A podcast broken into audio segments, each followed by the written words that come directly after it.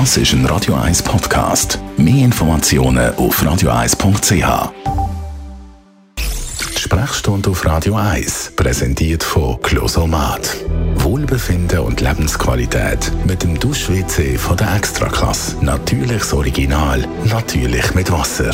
Closomat.ch Heute in dieser neuen Woche da reden wir über Untersuchungsmethoden. Es geht um zwei ganz bestimmte, nämlich über das CT und das MRI. Dr. Merlin Guggenheim, unser Radio 1 Arzt. Wie unterscheiden sich die zwei eigentlich voneinander? Wir fangen schon bei den Gemeinsamkeiten an. Beides sind sogenannte Schichtbildverfahren, also Röntgenuntersuchungen im weitesten Sinn, wo man den Körper kann schiebeln und sehr detailliert äh, eigentlich einzelne Strukturen untersuchen. Die Unterschiede sind so, dass Computertomographie ein klassisches Röntgenverfahren ist, wenn man so will, wo man mit Röntgenstrahlen schafft.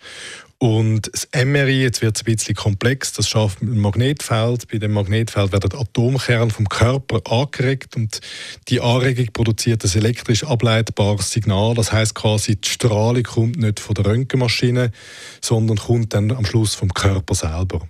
Und das gibt äh, äh schöne Bilder, auch Schichtbilder, aber ohne Belastung an Röntgenstrahlen, die nicht ganz, sage jetzt mal, ungefährlich ist. Also zwei Verfahren, die eben Schichtbilder liefern. Wann wird eigentlich welches eingesetzt?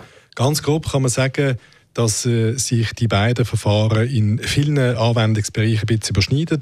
Spezifisch aber kann man vielleicht sagen, dass das MRI nicht verrückt gut ist für Knochenuntersuchungen sondern eine gute Weichteiluntersuchung ist. Ähm, und das CT äh, deckt auch einige so Weichteile ab. Man kann auch gewisse Knochen untersuchen, aber das CT ist das, wenn man jetzt eine Knochenuntersuchung haben will, so im Schichtbildverfahren, ist das sicher ähm, die Methode der Wahl.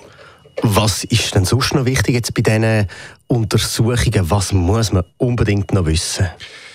Das CT geht relativ rasch. Man geht in die berühmte Röhre. Die Leute sagen, es geht in die Röhre. Das ist beim CT etwas noch relativ Schnelles, also nichts, was lange belastend ist, auch wo Patienten mit einer gewissen Platzangst in der Regel gut überstehen. Das MRI ist etwas, das länger dauert und lauter ist. Also für die Patienten während dem Untersuch eher unangenehm ist. Danke vielmals. Dr. Merlin Guggenheim. Das ist also die wichtigste Unterschied zwischen dem CT und dem MRI. Die nächste Sprechstunde gibt es dann das ist ein Radio 1 Podcast. Mehr Informationen auf radio1.ch.